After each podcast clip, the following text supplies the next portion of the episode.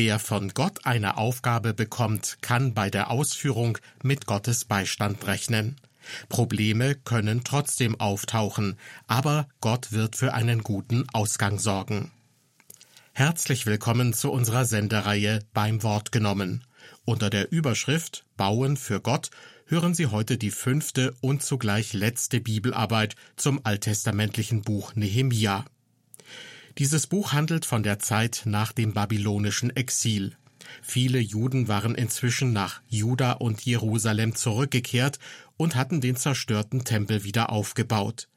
Doch mit dem Wiederaufbau der Stadt Jerusalem wollte es nicht so recht vorangehen, selbst Jahrzehnte nach der Tempelweihe, die im Jahr 515 vor Christus stattgefunden hatte.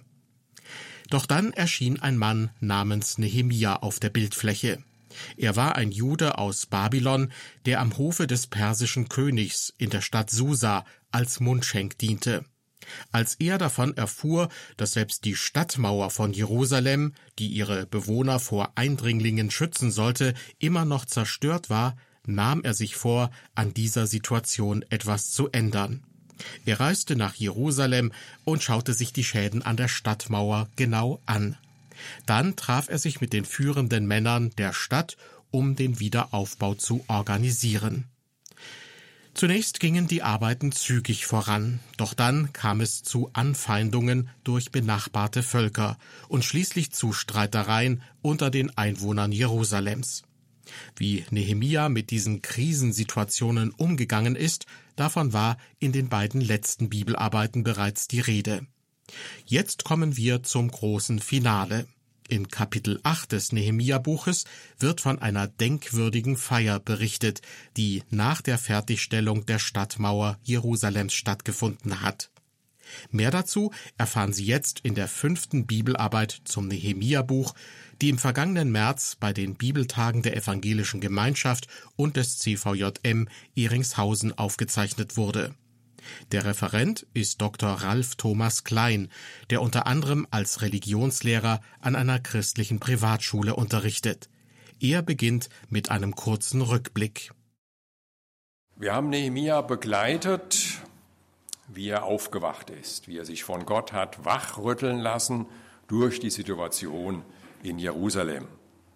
Wir haben ihn begleitet, wie er zusammen mit den Bewohnern von Jerusalem angepackt hat angefangen hat, die Mauer zu bauen. Und wir haben ihn begleitet, wie er Widerständen getrotzt hat und schließlich, wie er innere Konflikte gelöst hat, die drohten, das Ganze zu Fall zu bringen. Und dann ist tatsächlich der Mauerbau beendet. Und zwar in nur 52 Tagen. Das war etwas, was auch die Umstehenden beeindruckt hat. Sie erkannten, dass dieses Werk von unserem Gott aus geschehen war. Das ist etwas Schönes, wenn man sehen kann, das haben jetzt nicht wir gemacht. Wir waren mit dabei, na klar. Ähm, wir haben mit angepackt, Steine geschleppt, gebaut und dergleichen mehr. Aber letzten Endes ist dieses Werk von Gott aus geschehen.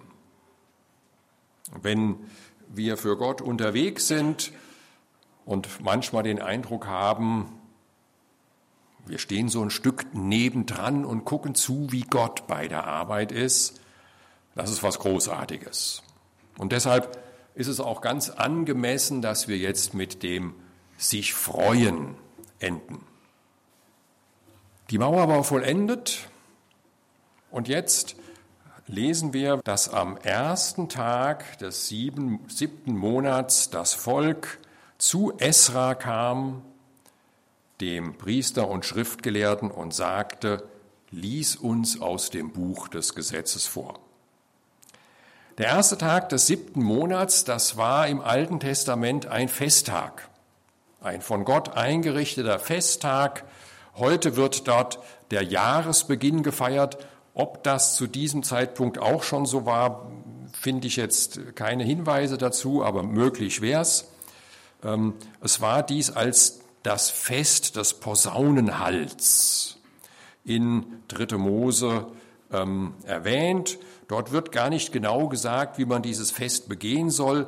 Es soll euch ein Tag der Ruhe sein und ein Tag des Erinnerns durch Lärmblasen. Ähm, in 4. Mose 10 wird das so ein bisschen erwähnt mit diesen Posaunen. Wenn ihr diese Posaunen blast, dann ist das ein Symbol dafür, dass ihr euch bei Gott in Erinnerung bringen wollt. Also so ein, eine Art Gebet. Und an diesem Tag kommt das Volk jetzt zusammen. Und es geht vom Volk aus, dass sie sagen, wir wollen das Wort Gottes hören.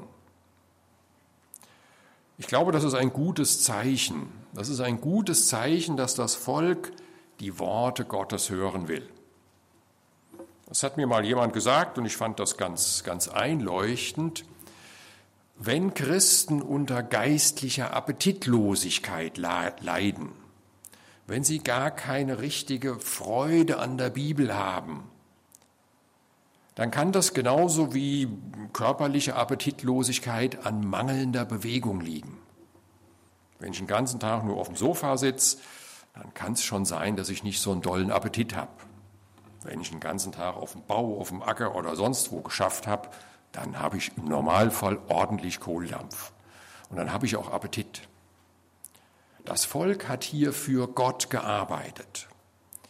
Und was dieser Mann mir sagte und was ich, wie gesagt, überzeugend fand, war, wenn wir für Gott arbeiten, dann regt das unseren Appetit nach der Bibel an. Martin Luther hat gesagt, die Anfechtung ist das, was uns zur Bibel hintreibt. Die guten Zeiten, ja, über die freuen wir uns, aber auch die schwierigen Zeiten und gerade die schwierigen Zeiten sind manchmal die Zeiten, wo wir geistlich am meisten reifen und wo wir den größten Hunger nach Gottes Wort haben, dass wir gerne seine Stimme hören wollen, dass wir Kraft aus diesem Wort schöpfen wollen. Und das Volk bittet jetzt darum, dass Esra ihnen aus dem Gesetz des Herrn vorliest. Und ich habe dann den Abschnitt aus Kapitel 8 unterteilt in drei Teile. Ich hätte auch insgesamt als Überschrift nehmen können, Gemeindetag unter dem Wort oder irgendwie sowas. Denn das war es tatsächlich. Ich habe aber trotzdem die Überschrift genommen, sich freuen, weil das ist das, wo es drauf hinausläuft. In dem ersten Abschnitt haben wir schon gehört, wird dem Volk das Gesetz vorgelesen. Und ich habe formuliert, das Volk versteht das Wort des Herrn als ersten Abschnitt.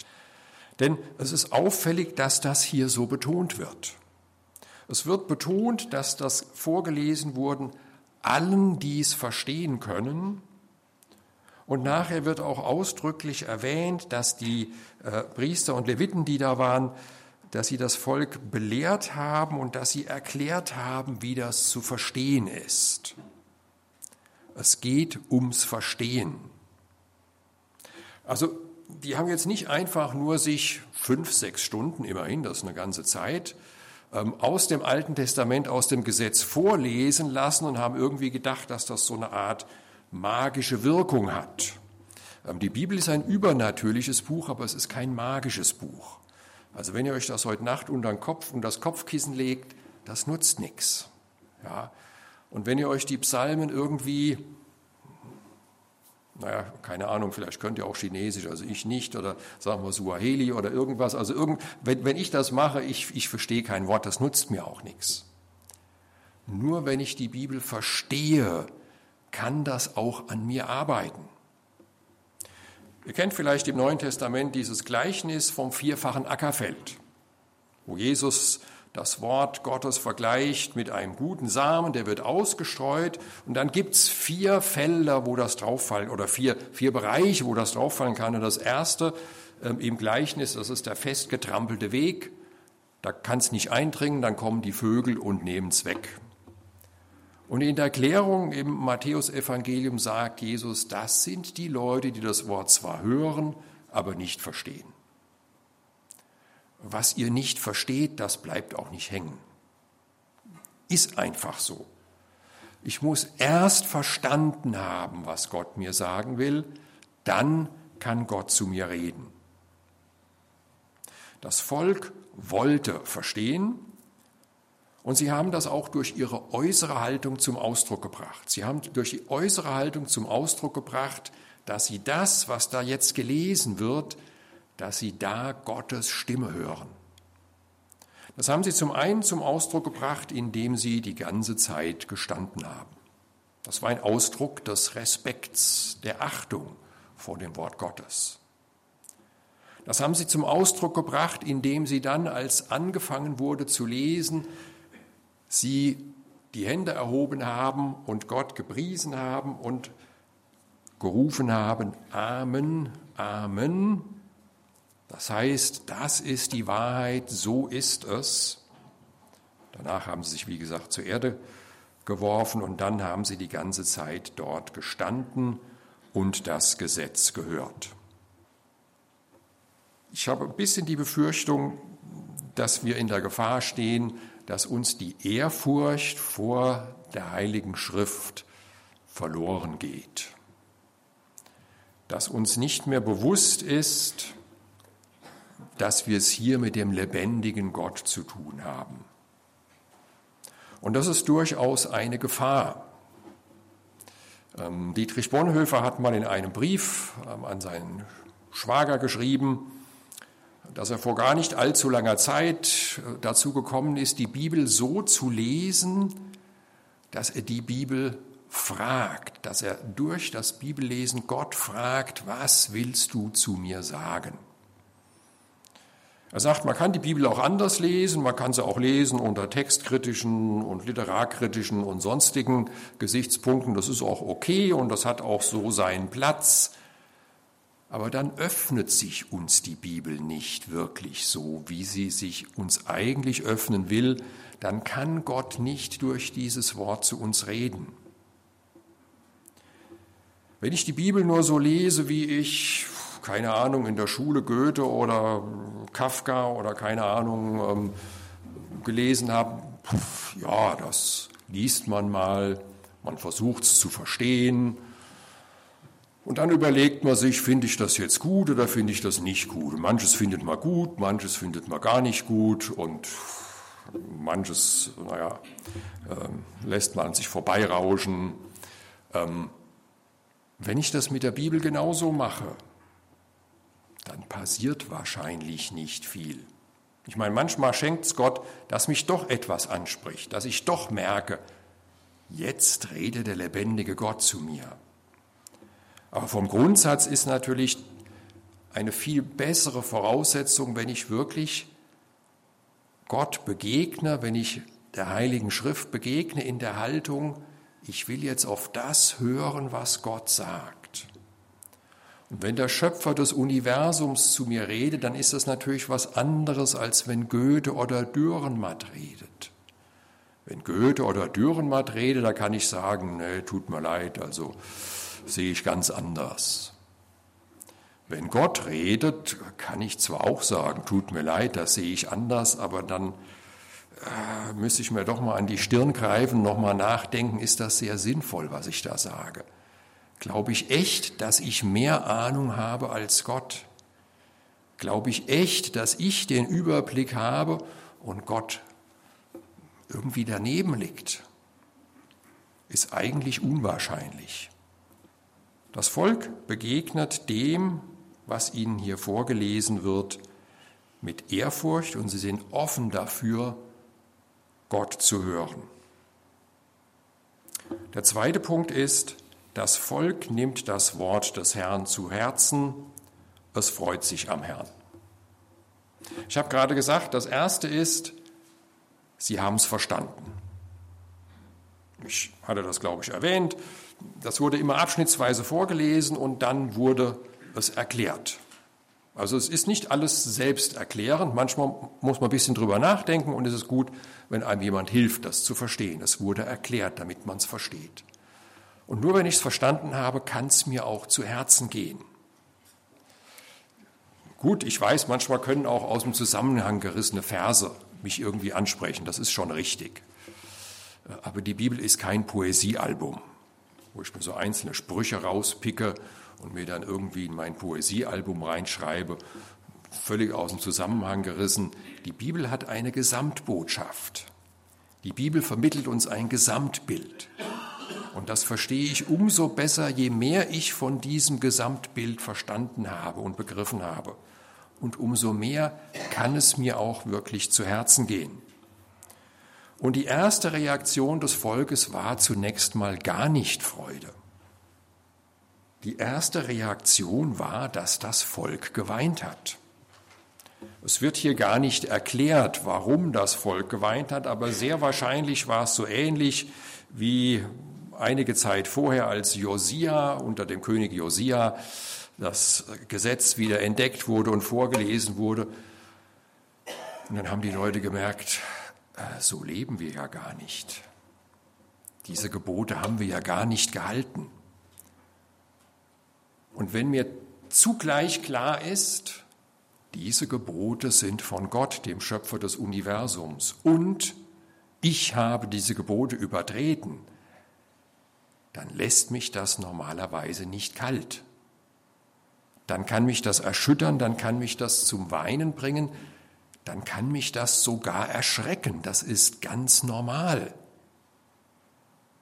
Und wir haben in der Bibel ein paar Beispiele, wo Leute, die Gott begegnen, in dem Moment, wo sie Gott begegnen, merken, boah, mit meinem Leben stimmt's ja gar nicht. Ein Beispiel ist der Prophet Jesaja. Jesaja hat eine wunderbare Vision. Er sieht in einer Vision etwas von der Herrlichkeit Gottes. Boah, könnte man denken, super, so eine Vision hätte ich auch gerne mal. Das ist ja überwältigend. Ja, ist es auch. Aber wer von euch den Abschnitt mal gelesen hat, der weiß, was die Reaktion von Jesaja war. Er sagt, weh mir, ich vergehe. Ich bin ein sündiger Mensch. Das wurde ihm in dem Moment klar, wo er in der Gegenwart Gottes war. Oder Petrus. Petrus erlebt diesen großartigen Fischzug. Und was sagt Petrus? Cool, Jesus. Jede Menge Fische, sauber die Wurst, jawohl, das machen wir gleich nochmal. Nee, sagt er nicht. Er sagt, Herr, geh aus von mir, ich bin ein sündiger Mensch. Also so im Normalfall finden wir uns ja alles ganz anständige Kerle so. Ne? Sind doch soweit ganz in Ordnung. Aber wenn wir uns im Licht Gottes sehen, wenn wir mit der Heiligkeit Gottes konfrontiert werden, dann merken wir plötzlich, wie es wirklich aussieht. Und dann können wir schon auch mal erschrecken. Und das ist durchaus gesund, wenn wir erschrecken. Das ist so ähnlich, jemand hat das Beispiel mal gebracht, fand ich ganz, ganz gut. Ähm, ich weiß nicht, wie es bei euch im Keller aussieht, aber in manchem Keller ist ja so ein bisschen gerümpelig und ein bisschen nicht so sauber und da ist auch nicht so hell. Also vielleicht ist es bei euch ganz anders, alles tiptop, schon ausgestrahlt, kann sein. Ähm, aber wenn man in so einem Keller ist, wo alles so ein bisschen schummerig ist und ein bisschen schmuddelig, solange es schummerig ist, merkt man schmuddelig nicht so. Ja, dann hat man den Eindruck, ach, alles okay, ach, der Schrank da finde ich noch, jawohl, gut. Wenn da jetzt mal richtig Licht drauf kommt, dann sehe ich plötzlich, was da für eine Schweinerei ist und dass das eigentlich gar nicht sauber ist. Und so ähnlich ist das mit unserem Leben. Solange wir so vor uns hin dümpeln und den Eindruck haben, ach, doch soweit ganz gut, läuft ja, ist ja doch, kann, kann Gott ja irgendwie ganz zufrieden sein. Und wenn uns dann mal etwas deutlicher wird, wer Gott ist, wenn wir uns im Lichte Gottes sehen, dann kann es uns schon so gehen wie dem Volk hier, dass wir erschrecken. Aber dieses Erschrecken oder diese Trauer ist etwas, was uns zur Umkehr leitet. Paulus sagt im zweiten Korintherbrief, dass eine von Gott gewirkte Trauer oder Traurigkeit zur Umkehr führt und damit zum Heil zur Rettung, zu etwas Gutem. ein Erschrecken vor Gottes Wort, eine Trauer über das, was ich in meinem Leben falsch gemacht habe, wo ich Gottes Gebote mit Füßen getretet habe, wo ich seine Majestät missachtet habe, ist eine gute Sache, weil sie mich zur Umkehr bringt. Natürlich nur dann, wenn sie mich auch zur Umkehr bringt. Das ist klar. Spurgeon hat mal Leute oft ein bisschen auf die Schippe genommen, ähm, waren vielleicht im 19. Jahrhundert häufiger solche Leute, ist mir heute noch nicht so stol, doll begegnet, aber da gab es offensichtlich Leute, die sind dabei stehen geblieben, ihre Sünde zu erkennen und darüber traurig zu sein. Oh, was bin ich für ein Sünder. Ach, ich sehe meine Sünde so deutlich. Nein, wie schrecklich. Meine Sünde, meine Sünde, meine Sünde, meine Sünde. Und Spurgeon sagt, das ist ungefähr so, so als wenn Leute krank sind. Sie wissen auch, da gibt es einen Arzt, der hat die Medizin und sie gehen die ganze Zeit rum und sagen, oh, diese Symptome, diese Symptome, oh, meine Symptome, ich bin ja so krank, ich bin ja so krank, ich bin ja so krank. Ja, so jemanden würde man am liebsten schütteln und würde sagen, ey, Alter, lass gut sein, geh zum Arzt, nimm die Medizin, das ist der Sinn der ganzen Sache. Ja, nur die ganze Zeit über deine Symptome dazu meditieren, das hilft dir nicht weiter. Ist ja schön, dass du es gemerkt hast. Wenn du gar nicht merken würdest, dass du krank bist, wäre das natürlich ein Problem. Aber wenn du es gemerkt hast, ist gut, aber äh, da jetzt stehen zu bleiben, ist, ist doof. Traurigkeit über meine Schuld ist etwas Hilfreiches, wenn sie mich zur Umkehr bringt. Und wenn sie mich zur Umkehr bringt, dann ist es wieder Anlass zur Freude. Und hier im Text haben wir es gehört, dass dann Nehemia und die Leviten zu dem Volk sagen, dieser Tag ist dem Herrn, eurem Gott, heilig. Seid nicht traurig und weint nicht. Geht hin, esst fette Speisen und trinkt süße Getränke und sendet dem Anteil, für den nichts zubereitet ist, denn der Tag ist dem Herrn heilig und seid nicht bekümmert, denn die Freude am Herrn ist eure Stärke. Es hat keinen Sinn, dass wir dabei stehen bleiben, sondern Gott will, dass wir umkehren und dass wir uns dann freuen.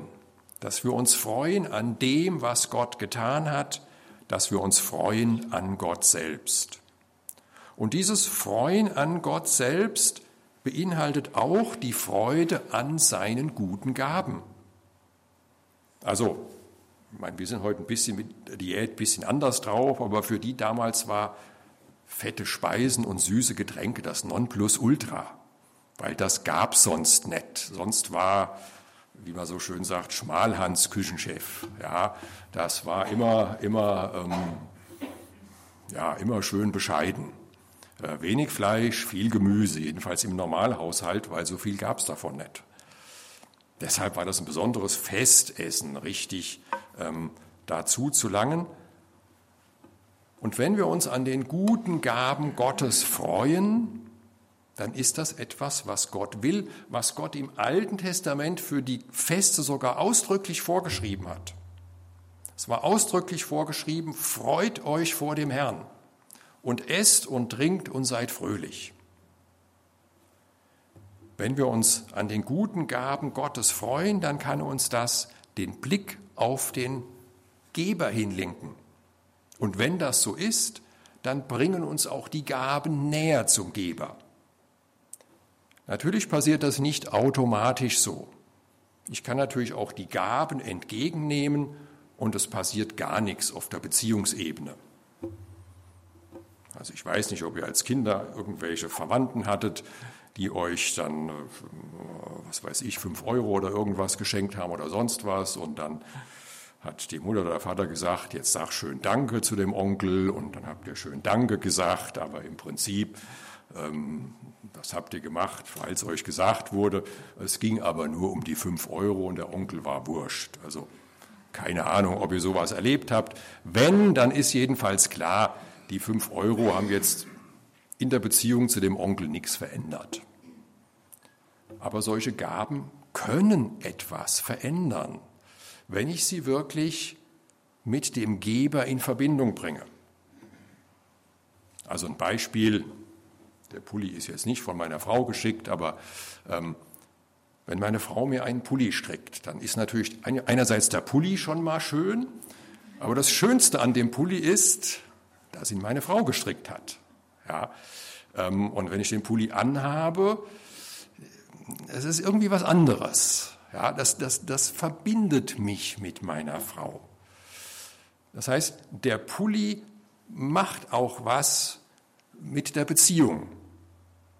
Und so hat sich das Gott eigentlich auch mit seinen Gaben gedacht, dass das was mit unserer Beziehung zu Gott macht. Und das passiert natürlich auch nicht dann, wenn wir nur zu Gott wie zum lieben Onkel mal Dankeschön sagen und dann ansonsten mit unserer Lokomotive oder was abziehen, ähm, sondern nur dann, wenn wir die Gabe wirklich mit dem Geber in Verbindung bringen. Und das ist der Gedanke, warum auch hier das Volk sich freuen soll. Die Freude an Gott gibt uns Kraft und Stärke. Ja, wenn ich wirklich erfüllt bin von Freude an meinem Herrn, dann gibt das Kraft. Ich meine, Freude gibt überhaupt Kraft. Es ist ganz klar, jemand, der keine Freude hat, für den das ganze Leben irgendwie trau, grau und trüb und trostlos erscheint, so jemand hat normalerweise auch keine Kraft, keine Energie. Und jemand, der von Freude geradezu platzt, der hat meistens auch Energie ohne Ende. Das hängt irgendwie miteinander zusammen.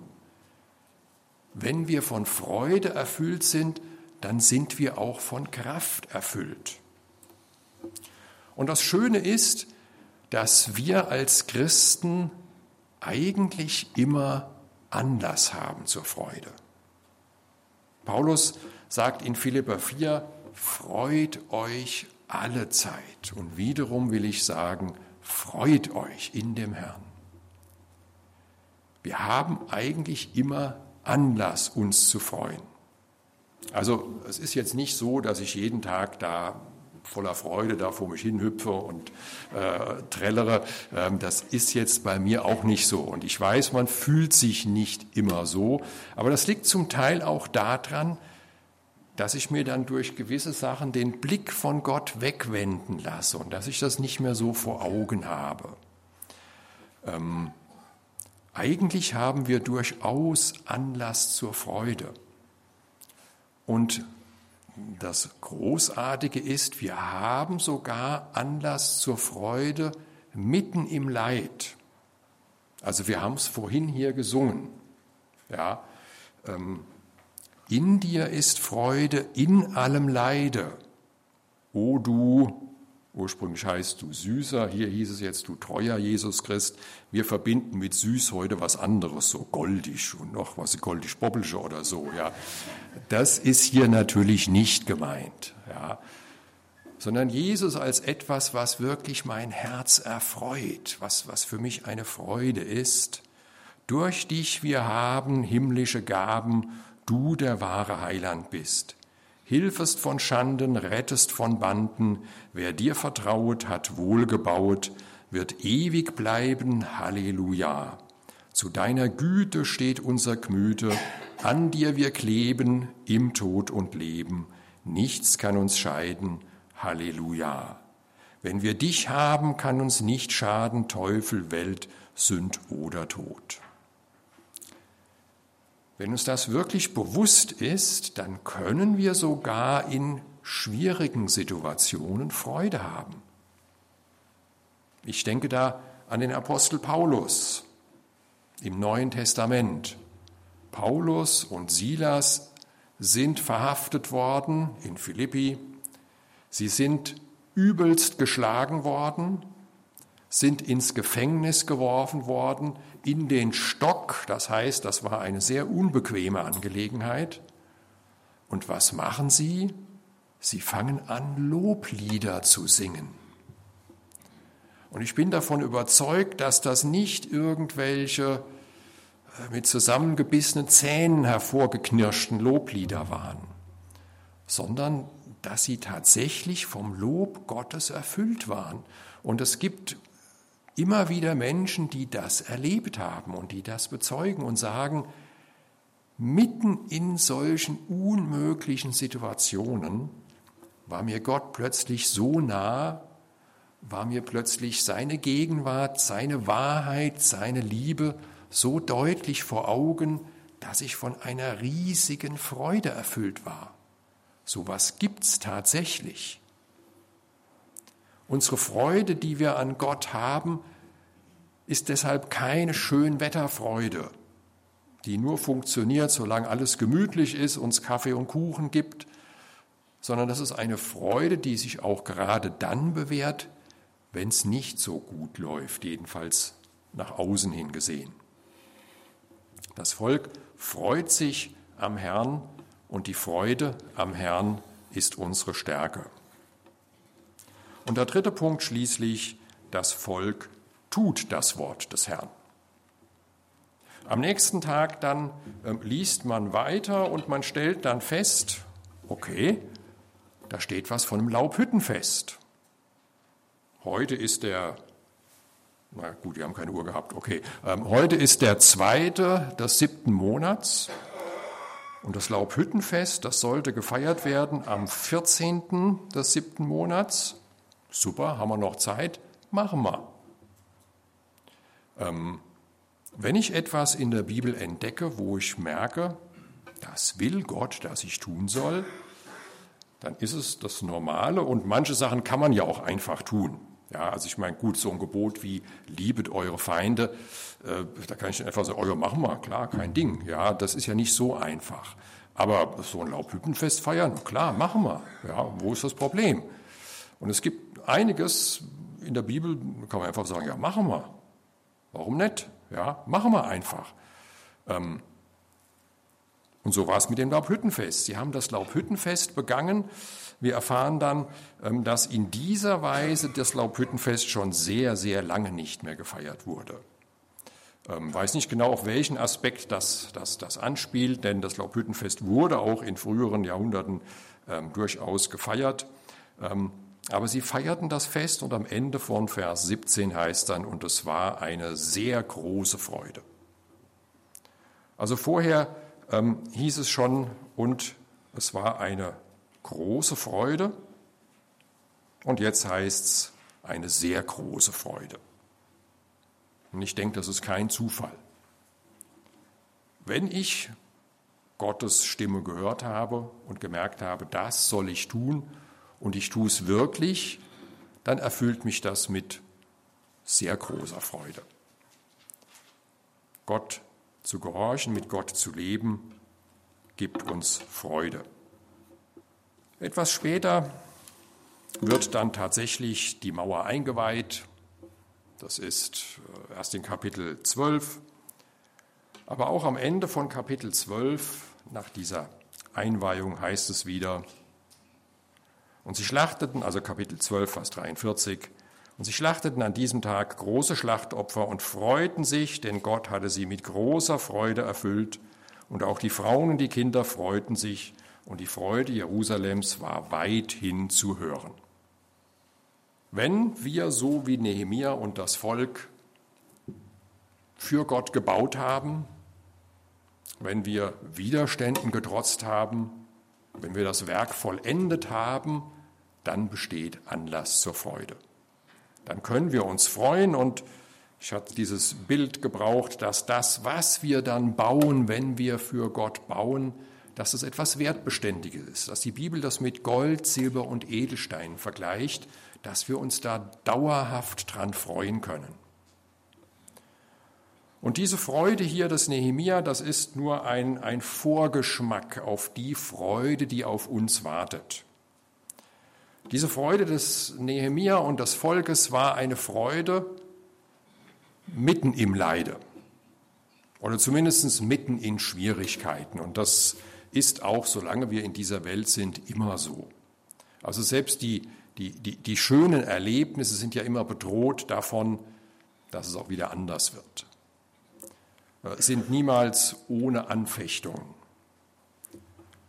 Und auch der Psalm 23, wenn ihr euch erinnert, du bereitest vor mir einen Tisch, wo? Im Angesicht meiner Feinde.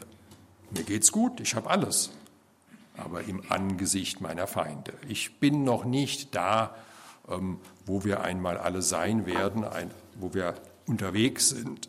Ich bin noch nicht bei Gott. Wenn wir dort sein werden, dann wird es so ähnlich sein, wie es im Psalm 126 mal formuliert wird. Im Psalm 126 geht es zunächst vor allem um das, was die Generation vor Nehemia erlebt haben, nämlich die Rückkehr aus dem Exil. Aber Christen haben von Anfang an das als eine Beschreibung gesehen, die auch und gerade darauf passt, wenn wir einmal in die ewige Heimat gehen werden. Ihr kennt wahrscheinlich die Verse Psalm 126 ähm, zum Schluss, die fünf, Verse 5 und 6. Die mit Tränen säen, werden mit Jubel ernten.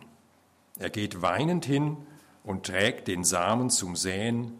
Er kommt heim mit Jubel und trägt seine Garben. Hier wird jetzt ein bisschen ein anderes Bild gebraucht als das Bild des Bauens, das wir jetzt die ganze Zeit hatten. Hier ist ein anderes Bild, wo ebenfalls gearbeitet wird. Hier wird gesät. Und dieses Säen, von dem hier die Rede ist, das ist offensichtlich unter großen Schwierigkeiten mit Tränen verbunden.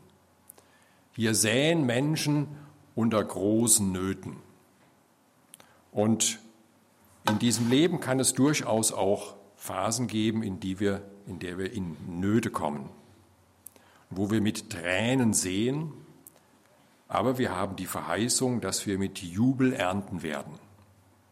Dass wir mit Jubel ernten werden das, was wir gesät haben. Und wenn wir das Buch Nehemia uns jetzt in diesen Tagen vor Augen gestellt haben, wie Nehemia mit dem Volk für Gott gebaut hat, dann ist ein Ziel von dieser Betrachtung, dass uns das deutlich wird, wir können hier etwas säen, was wir dann mit Jubel ernten werden. Wir können auch, ich hatte das die Tage erwähnt, ähm, unter Hinweis auf 1. Korinther 3, wir können unser Leben auch so führen, Paulus gebraucht hier das Bild des Bauens, dass nichts übrig bleibt, dass wir nur Holz, Heu und Stroh bauen, dass tatsächlich unser Leben für die Katze ist, obwohl wir Christen sind, wohlgemerkt dass alles, was wir tun, letzten Endes umsonst ist. Wir können unser Leben aber auch so führen, dass etwas bleibt und dass wir mit Jubel ernten werden. Und das wünsche ich uns, dass wir die Zeit, die Gott uns hier gegeben hat, wirklich dazu benutzen, um zu säen, um zu bauen. Vielleicht manchmal auch unter Tränen und gegen Widerstände, aber doch für Gott zu bauen, damit wir dann mit Jubel ernten können. Bauen für Gott Teil 5 Sich freuen. Sie hörten eine Bibelarbeit zum alttestamentlichen Buch Nehemia von Dr. Ralf Thomas Klein.